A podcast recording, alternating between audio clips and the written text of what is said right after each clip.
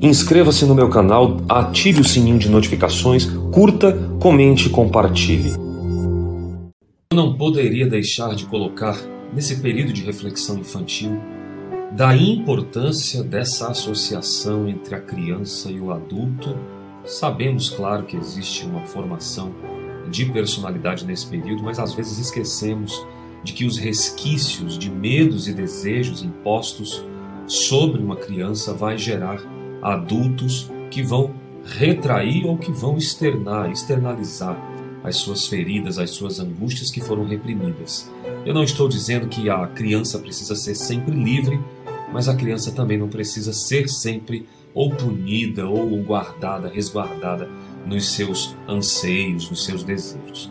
Reflita nisto: um adulto que machuca hoje, com certeza foi uma criança ferida. E os adultos eles vão externar isso, muitas vezes inconsciente. E isso é dor. E isso geralmente é para o resto da vida. Precisa tratar. Você já se percebeu se você é de guardar mais ou de soltar mais?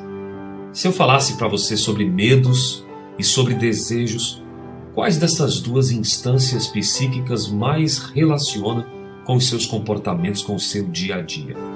Você sabia que até o ato de ir ao banheiro tem a ver com essa formação psíquica da personalidade? O medo retrai, o desejo solta. E a gente sabe que o soltar demais e o retrair, o guardar, também é um problema. Na fase infantil existe um desenvolvimento chamado desenvolvimento psicossexual. E esse desenvolvimento sexual na infância, que não tem nada a ver com erotismo, ele vai marcar os anos e os anos à frente de um indivíduo adulto. Perceba medos e desejos nos seus relacionamentos e faça uma análise de autoconhecimento. A cura para as questões na fase adulta quando conectamos com a infância. Temos que ter um olhar mais atento sobre a criança. O meio, o convívio, a ideia familiar, o fator social é fundamental. Estamos gerando adultos doentes emocionalmente porque estamos carregados de crenças, carregados de medos e esquecemos os seis pilares fundamentais: a presença, causando direção, limite, segurança, vínculo, intimidade e nutrição para esse pequeno ser humano que não é apenas uma interferência do meio adulto, mas é um sujeito já formado nas suas nuances. Alguém que pensa, alguém que desenvolve e que guarda muito, muito mais. Mas a fase adulta está aí para mostrar que a gente vai soltar tudo isso na fase que mais precisaríamos de saúde. Pense sobre isso. Procure ajuda enquanto é tempo.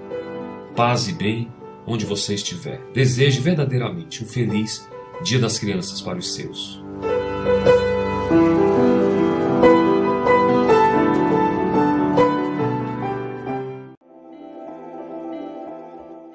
Saúde mental se conquista todo dia. Acredite, hoje pode ser o dia da sua mudança.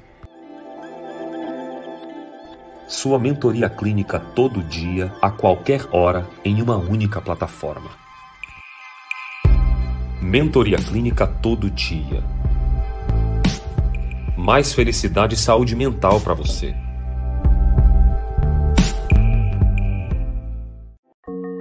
É tempo de sarar de reviver.